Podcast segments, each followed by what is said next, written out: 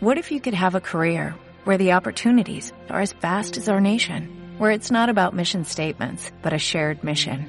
At U.S. Customs and Border Protection, we go beyond to protect more than borders, from ship to shore, air to ground, cities to local communities. CBP agents and officers are keeping people safe. Join U.S. Customs and Border Protection and go beyond for something far greater than yourself. Learn more at cbp.gov/careers.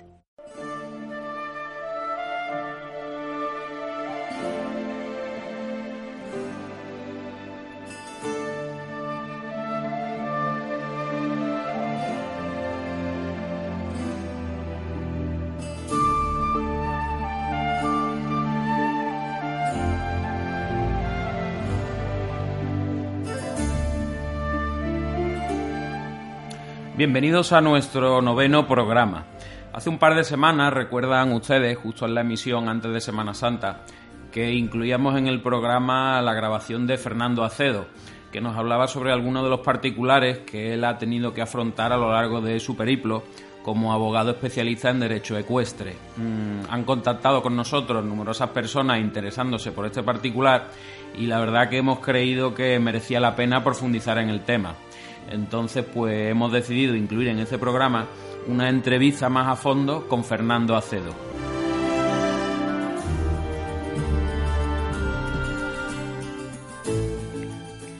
Bien, pues en el programa de hace un par de semanas habíamos dejado un corte en el que Fernando Acedo, un abogado especialista en derecho ecuestre, pues comentaba una serie de cosas muy interesantes y hemos creído que merecía la pena tratar el tema con profundidad y nos encontramos con él en este momento. Fernando, ¿qué tal? Buenos días. Hola, muy buenos días. Bueno, pues vamos a plantearle a Fernando una serie de cuestiones con la intención pues de arrojar un poquito de luz sobre lo que él ha llamado el derecho ecuestre que nos concierne a todos los aficionados al caballo. Entonces, mi primera pregunta para Fernando es saber si existe realmente el término de derecho ecuestre o lo has acuñado tú. Eh, el término de derecho ecuestre sí es un término que, he venido yo utilizando para referir a todo este tipo de casos eh, muy amplios, porque el abanico de, supuestos es, inmenso, que tengan relación con algo o con algún hecho o alguna actividad del mundo del caballo. Entonces, bueno, pues unir derecho que es un poco lo que vamos a aplicarle al caso en concreto, y ecuestre, pues porque engloba también pues todo lo relacionado con el mundo del caballo. También podría ser derecho hípico o, derecho deportivo. Lo que pasa que el derecho deportivo, pues acapararía mm, todos los deportes que existen, mientras que el derecho ecuestre te especializa y te, te ciñe a lo que ocurre dentro del mundo del caballo, que también es muy amplio, porque las disciplinas hípicas son muchísimas, pero sí al menos eh, estás acotándolo al mundo hípico y no al mundo deportivo que puede, que puede ocurrir. También muchísimas situaciones similares, pero, pero, pero distintas al propio del caballo. Claro, pero podemos decir que tú te has especializado en esos temas legales que giran en torno al mundo del caballo, ¿no?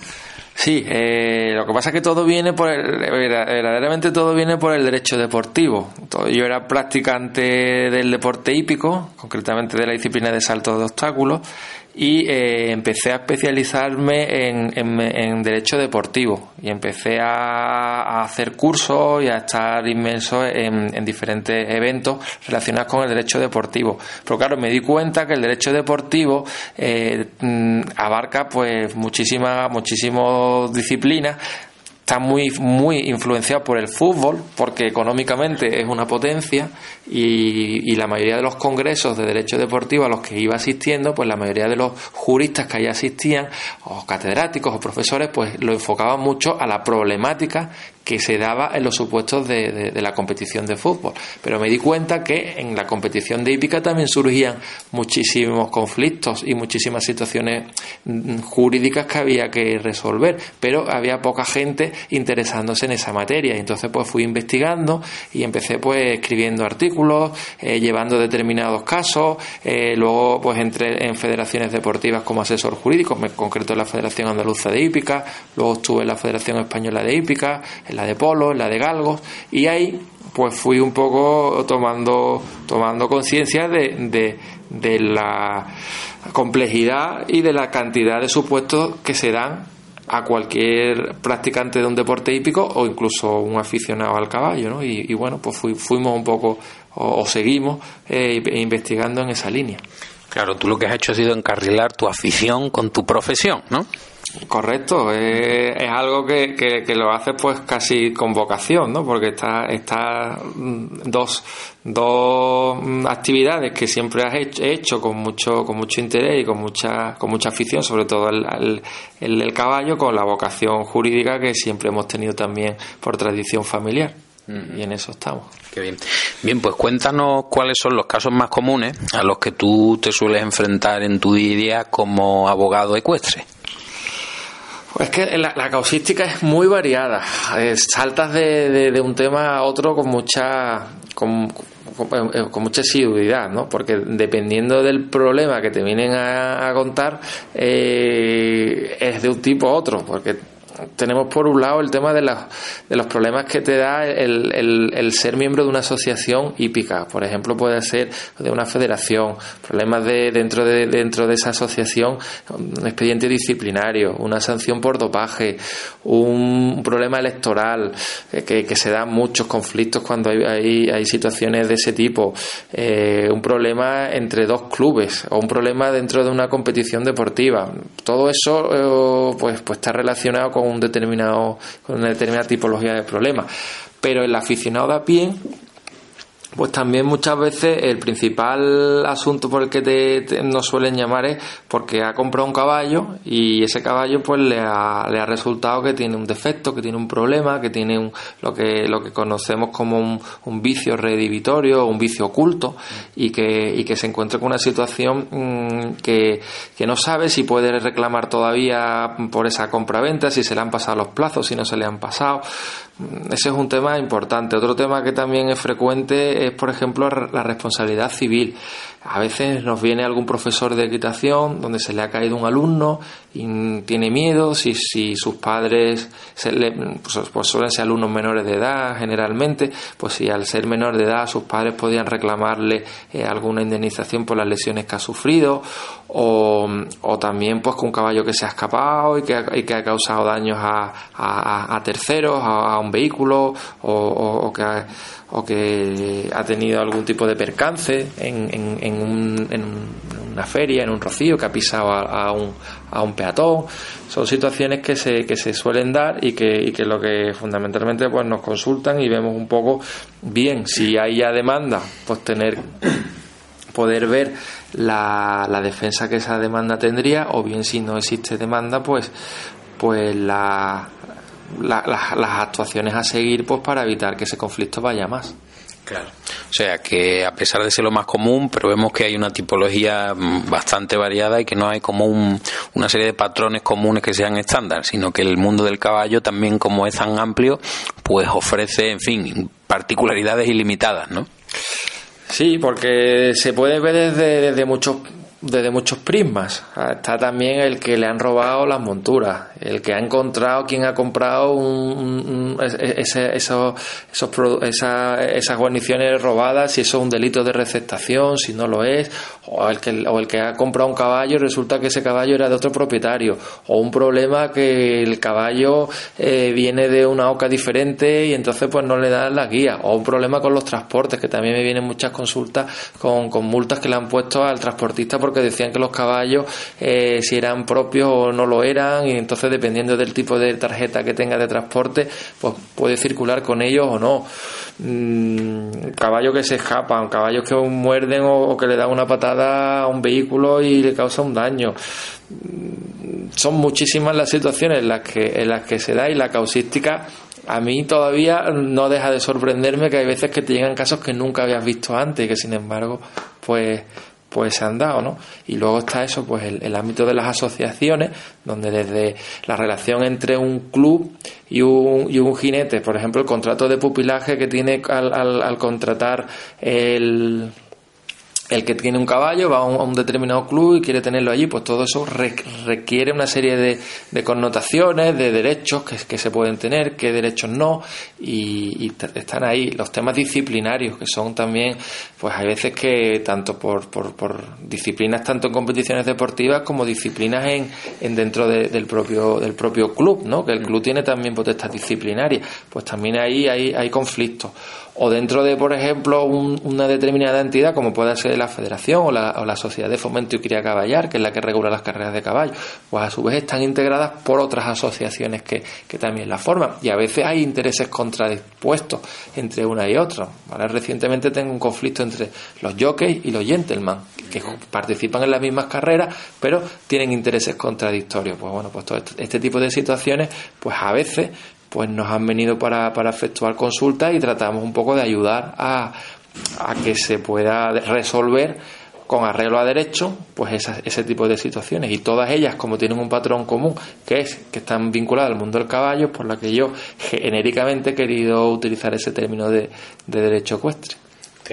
Bien, y ahora un poquito más adelante hablaremos de esos casos un poco más especiales, pero yo quería consultarte en torno al tema de los seguros, ya que en la charla en la que yo tuve la suerte de estar, en la que dejamos un fragmento en el programa de radio, hablaste bastante de los seguros, ¿no?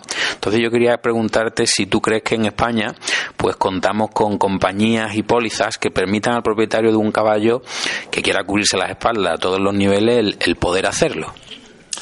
Sí, el, el, seguro, mm, o sea, las compañías de seguro en España están muy desarrolladas y, y, el ramo del, del, tema agropecuario, que es un poco donde se, se encuadraría la, la, responsabilidad respecto de los caballos, sí está bastante, bastante bien cubierto. No todas las compañías lo trabajan, eso es cierto, pero sí hay un número suficiente para que haya competencia y que haya diferentes precios y que, y que se puedan se puedan contratar. El problema aquí no es tanto en la calidad de la, de la aseguradora, sino en las condiciones que ese seguro tenga, que ahí es donde hay que tener especial cuidado y leer siempre bien la letra pequeña y saber eh, lo que estamos contratando y lo que, lo que nos cubre y lo que nos excluye porque eh, bueno pues tanto el seguro de vida que es un seguro muy utilizado sobre todo cuando hay cuando hay mm, caballos de un valor importante. Hay veces que hay operaciones de caballos de varios millones de euros y, esas operaciones todas se, se, aseguran. Entonces pues claro hay que saber perfectamente eh, los valores que se están dando eh, los casos que o los supuestos que, que están excluidos los que no y todo ese tipo de situaciones. Luego están los seguros de responsabilidad civil que tienen normalmente un tope, tienen un tope de, máximo que, que, cubren, pues saber que ese tope que, que se tiene va a ser suficiente para la a las necesidades que uno tenga. Si uno va a ir a, por ejemplo, se me ocurre como estamos en el mes de abril, a, la feria, pues sabe que, que, tiene que tener un tope que es lo que te establece el, el ayuntamiento. Entonces sacar un, eh, sacar una póliza, sacar un seguro por debajo de ese tope, pues, pues eh, eh, no está, no estás en, no estás en situación suficientemente cubierto y no te merece la pena. Entonces, bueno, es un poco el, saber lo que se está contratando y, y, y y, al, al, corredor o al mediador que nos facilite esa póliza si hay que exigirle que tenga una cierta unos, ciertos conocimientos de, esa materia porque no todo el mundo eh, conoce los pormenores del seguro dentro de esa, de esa rama Claro, y pensando ¿no? y dirigiéndonos al aficionado promedio, digamos, mm, por ejemplo, sabemos en el coche, un vehículo hoy día, pues por ley es obligatorio que tenga su seguro de responsabilidad civil. En la actualidad, un caballo cualquier tipo de equino, un mulo, un burro, lo que sea, tiene por obligación que tener contratado cualquier tipo de seguro de responsabilidad a civil a tercero o no es obligatorio en la actualidad?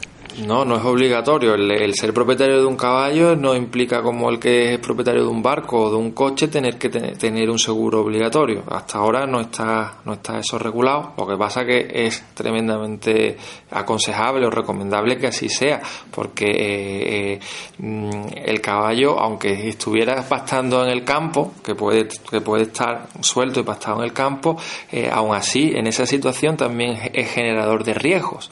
No digamos en una romería del en una feria o en una competición deportiva. Eh, el caballo es generador de riesgo y el caballo no es responsable de esos riesgos. El responsable de esos riesgos es el propietario. Y, a medida que ese, ese caballo pueda eh, causar cualquier tipo de daños a, un tercero, se escapa a una carretera y provoca un accidente, o, le da una patada a, una persona, un bocado o, le hace daño incluso a otro caballo.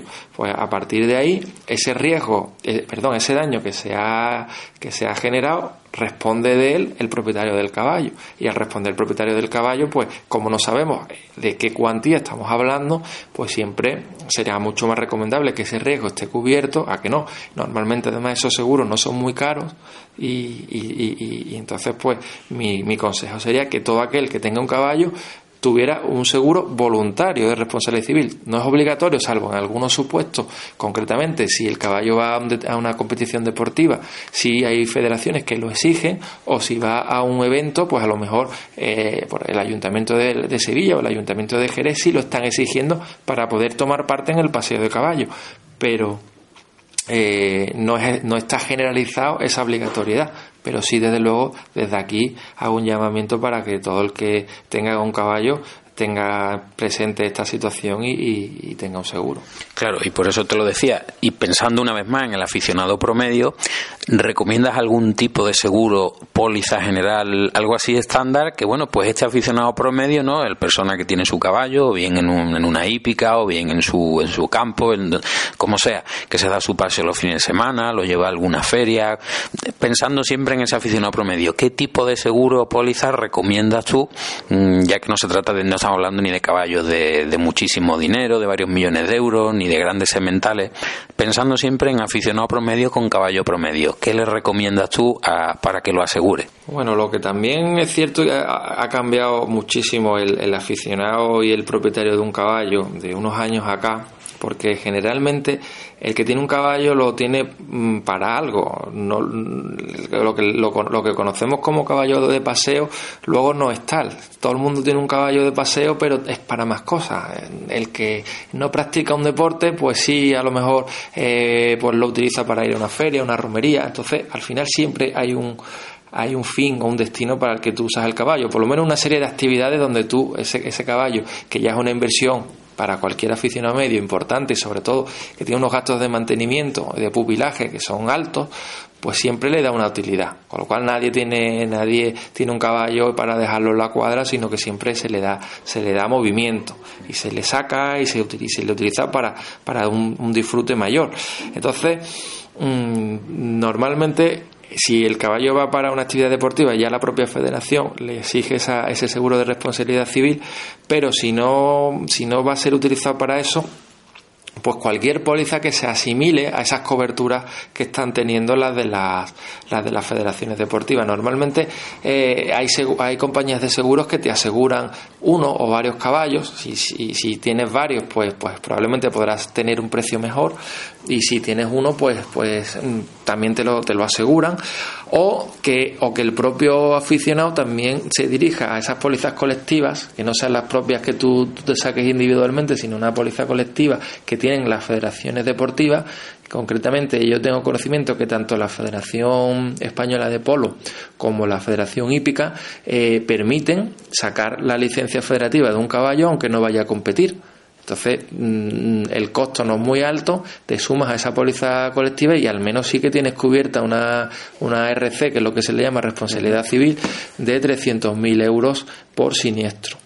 Entonces, esa es una posibilidad. Otra posibilidad es contactar con cualquier mediador de seguros y, y pedirle que te den precio de varias compañías que te cubran pues, pues la responsabilidad civil del caballo. El que tiene una finca, pues lo que suelo hacer es que eh, asegura toda la explotación, asegura dentro del seguro eh, responsabilidad civil o de incendio, de varias, un seguro multirriesgo que se llama, de la finca, incluye también los caballos, pero tiene que tener cuidado de que le incluya los caballos tanto dentro de la finca como en los desplazamientos que esos caballos hagan fuera, porque generalmente es donde ahí están las situaciones de riesgo. Muy bien. Y bueno, y en tu ya mm, larga carrera, ¿no? Llevando asuntos ecuestres, aunque eres muy joven, porque decimos esto, sé que te has enfrentado a casos mm, muy especiales. ¿Nos puedes contar algunos de esos casos? Porque hay mucha gente a lo mejor que todavía es de esa mentalidad de, bueno, si nunca pasa nada, si en realidad no hace falta, pero el, después siempre hay cosas sorprendentes que algo nunca uno se pudo imaginar que pudiera suceder y sucedió. Y seguro que tú has tenido pues que bregar con situaciones de estas en más de una ocasión. Hombre, las situaciones concretas, en, si nos referimos a lo que es responsabilidad civil, las situaciones más duras son cuando te, enteras que un caballo que se ha escapado y ha ido a una autopista pues ha provocado un accidente y ha habido, y ha habido eh, personas fallecidas, porque claro, es una situación, aparte de que tiene un coste económico muy alto, pues, pues muy triste y, y bastante bastante dramática no y, y, hay veces que sí me he encontrado con, con situaciones con situaciones de ese tipo. Mm, pero también mm, ha habido casos y, que, que que bueno, que sí hemos podido defender, en este caso a favor del propietario del caballo, como ha sido, pues, pues recuerdo un caso que tuvimos en Madrid, en, una, en un concurso internacional, donde por estar en mal estado la, la, la, cuadra de madera, la cuadra portátil que se suele utilizar para, para estabular a los caballos en ese tipo de competiciones, pues el caballo se astilla con, con, con una de esas, de esas maderas que había allí y se le mete en un ojo y pierde el ojo. Estamos hablando de un caballo que en una que un caballo de competición internacional pues tenía un coste altísimo. Además había sido comprado con factura, había sido comprado a un marchante holandés, todo en regla, declarado, absolutamente todo, y se pudo demostrar que como consecuencia de la pérdida de visión de, ese caballo, pues su valor mermó en un, en un 80%. Entonces pudimos reclamarle a la compañía aseguradora de, eh, del evento, pues esa, ese, ese, ese, daño que sufrió el caballo y afortunadamente pues lo pudo, lo pudo recuperar su propietario. Eh, otros casos, pues, pues también me he encontrado, pues que eso, pues un caballo que, que lesiona, que agrede a un, a un, a uno de, a uno de los cuidadores y, y le causa una lesión en un, en un brazo, una lesión importante y, que tiene que, que, necesita intervención quirúrgica, que el brazo no le queda bien, que pierde fuerza en el brazo y eso pues es generador también de una, de una mm, indemnización por parte de la aseguradora de la responsabilidad civil del caballo bastante importante. Incluso tuvimos un caso de un jinete que le arrancó literalmente un dedo de la mano y, tuvo la frialdad además de envolverlo en un pañuelo e irse rápidamente al hospital más cercano, que en este caso fue desde Jerez hasta el Hospital Virgen del Rocío de Sevilla, y, lograr que le trasplantase, que le volvieran a implantar el dedo y, bueno y luego pues reclamó pues que no podía coger las riendas con la misma fuerza porque perdió fuerza en la mano y también tuvo tuvo su, su litigio por, por esta situación y por, por la indemnización que le correspondía que le daba. Y luego pues mm, pues también ha habido algún caso que me ha llamado mucho la atención eh, pues sé de, de problemas de responsabilidad civil en el transporte por ejemplo, un caballo que en un transporte le golpea a otro caballo dentro del transporte cada caballo le da un propietario distinto. Y entonces esa, esa patada que le da porque el separador pues no estaba lo suficientemente cogido y, lo, y traspasa y, le golpea pues le causa una lesión. Entonces te encuentras con el problema de que quién reclama si al seguro de transporte o al seguro del propietario del caballo que es el que ha causado el daño. Entonces en estos casos lo mejor es que todo el mundo tenga seguro para que sean los propios seguros los que se peleen entre ellos y evitemos que eso pues suponga una, una merma importante en, en, en, la situación del propietario del caballo que se puede ver visto en, un, en, una situación desagradable. En fin, vemos que en efecto pueden ocurrir muchísimas cosas diferentes. Bueno, Fernando, pues muchas gracias. Recordamos también a aquellos que nos oigan que escribes periódicamente en la revista Galope, donde tienes un consultorio que la gente, los lectores pueden escribir a la revista y formular también sus dudas y, tú las irás respondiendo, ¿no? Sí, además es un, es un consultorio que es gratuito y que solo tienen que, que comprar el siguiente número de la revista donde verán su, su respuesta, su respuesta ahí, ahí reflejada. Y bueno, llevamos varios años ahí colaborando, igual que en años anteriores hemos estado colaborando con otras revistas especializadas también en el, en el sector del caballo y, bueno, y algún día espero que pueda recopilar todas esas preguntas y, y, hacer una especie de guía eh, sobre, sobre todo este tipo de casos porque yo mismo, después del tiempo que, ha pasado y cuando las he ido releyendo, me he ido sorprendiendo de la, de la causística tan, tan grande que, que podemos ver. ¿no? Claro. Bueno, muchísimas gracias Fernando por, por este rato. Hemos aprendido sobre derecho ecuestre y nada, esperemos que, que sigas pudiendo compaginar estas dos pasiones tuyas por mucho tiempo. Nada, pues muchas gracias a vosotros.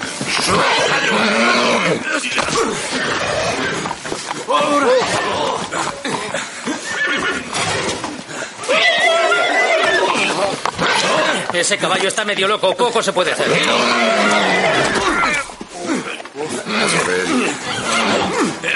¡Vamos! Hasta. Hasta. Estila. Estila. Estila. Estila. Laki defre defre dit. Azufen. Juan Nafre. Juan Nafre. Se llama Brego. Era el caballo de mi primo.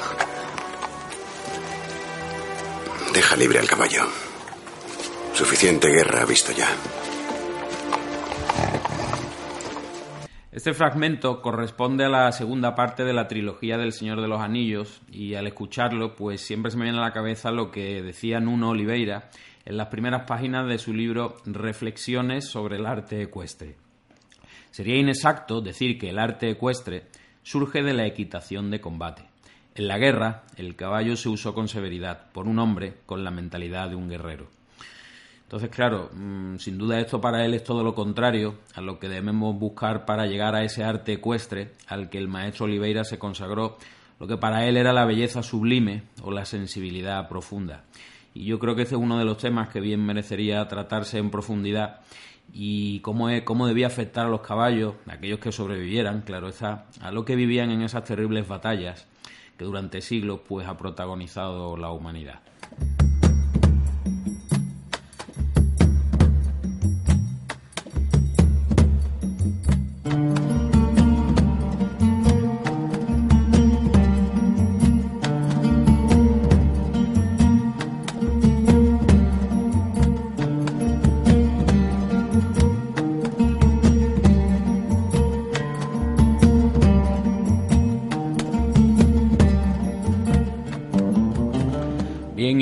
Cuento ecuestre de esta semana vuelve a ser el protagonista un asno en vez de un caballo. La verdad que a los pobres asnos lo han cogido siempre pues para, para ser los que muestran la torpeza, la pereza, etcétera.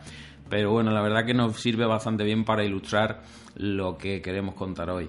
Un cuento muy cortito y muy breve y que habla de un asno que, que estaba pasando por el campo, era invierno, y cuando quería volver a su establo, pues se perdió entonces no encontraba el camino de retorno y se topó en, su, en la búsqueda de ese camino de vuelta al establo a casa, se topó con un gran lago helado. Claro, él, él no percibió que se trataba de un lago y cansado, harto de buscar ese camino de vuelta, pues decidió echarse allí mismo en aquella llanura. Otros animales le avisaron, le avisaron sobre todo pájaros, que fueron los únicos que se atrevieron a acercarse a ese lago helado, y le dijeron que corría un grave peligro, que aquello no era una superficie sólida, sino un lago helado. Pero el burro se, claro, decía que estaba muy cansado y que le apetecía echarse. Entonces, con el propio calor de su cuerpo, pues derritió el hielo que le separaba del agua y finalmente, pues cuando el hielo se derritió, pues fue engullido por aquellas aguas frías. Y ese cuento pues nos habla sobre la importancia de dar ese empujoncito de más, ¿no? esa, esa fuerza extra que siempre debemos echar cuando parece que ya lo hemos dado todo y que, y que el burro pues bueno no fue capaz de, de dar ese último apretón que fue lo que lo habría llevado a donde quería llegar.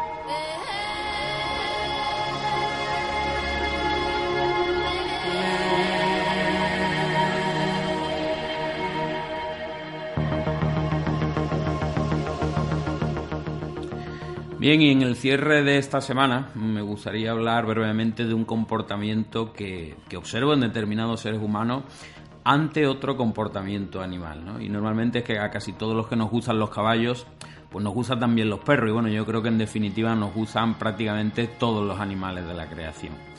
Y es que el otro día iba, con, iba caminando con una amiga por las calles de Sevilla tranquilamente y atónitos observamos como un señor que ya calzaría al menos pues los 50 años de edad profería toda clase de insultos contra su propio perro, ¿no? Un labrador precioso de pelo canela que, en fin, porque al perro se le ocurrió acercarse a otro perro que venía por la acera de enfrente, lo cual llevó a que al cruzar la calle, pues justo venía un coche y por poco lo atropella. Claro, el pobre perro pues todavía no sabe que los coches pues pasan por donde por el asfalto y por ese, ese tipo de sitios. Entonces lo que a mí me llamó la atención fue cómo ese hombre le echó toda la culpa de aquel susto a su perro, cuando él lo que estaba haciendo era dedicarse a hablar con otras personas sin prestarle la más mínima atención a lo que hacía su can. Y por supuesto ni lo tenía cogido con la correa, ni absolutamente ninguna medida de precaución. Y claro, el perro, que es un animal eminentemente social, donde los haya, pues no dudó en ir a oler a su compañero. A raíz de aquello el hombre empezó a decirle a su perro idiota, subnormal, no se te ocurre nada bueno y toda clase de lindezas. Y en fin, a mí lo único que se me ocurre es que hay una ley elemental en psicología que dice que cuando tenemos que tener mucho cuidado con los insultos que proferimos a los demás porque dejan ver nuestras propias carencias, ¿no? Y yo creo que el caso de este hombre, aquello se cumplía a la perfección, pues en teoría, en teoría, él sí se le ha dotado de una inteligencia y un saber que le puede hacer estar al tanto de lo que es cruzar una calle con coches y con otros peligros, mientras que a un perro de momento ese tipo de detalles se le escapan. Lo saco a colación por eso mismo, porque muchos de los que nos relacionamos con caballos también lo hacemos con perros y porque también he visto situaciones muy similares con los caballos. Cuando un caballo hace un comportamiento que es totalmente natural y que está en su genética, cuando eso no complace a la persona que lo va montando o a su propietario, pues vemos que se le ocurre también lanzar toda clase de insultos y en fin, y, comportamientos un tanto peculiares. En definitiva, yo creo que una vez más todos los que nos dedicamos pues al caballo tenemos que intentar trasladar a todo el mundo la visión de que el caballo es un compañero, es un amigo, pero de que hay ciertas cosas que ellos pues se le escapan y parece ser que hay señores que todavía pues tanto con caballos como con perros pues no terminan de darse cuenta de esto.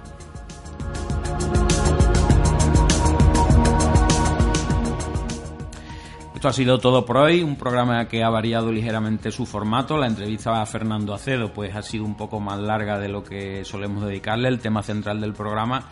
Y tampoco hemos podido contar con nuestra sección de libros, en la que María José Fernández nos comenta cada semana un, un interesante libro ecuestre. Y en definitiva, esto ha sido todo por hoy y les emplazamos al, próximo programa que será la semana que viene y que será ya la décima emisión de Hijos del Viento. Un saludo y hasta la semana que viene.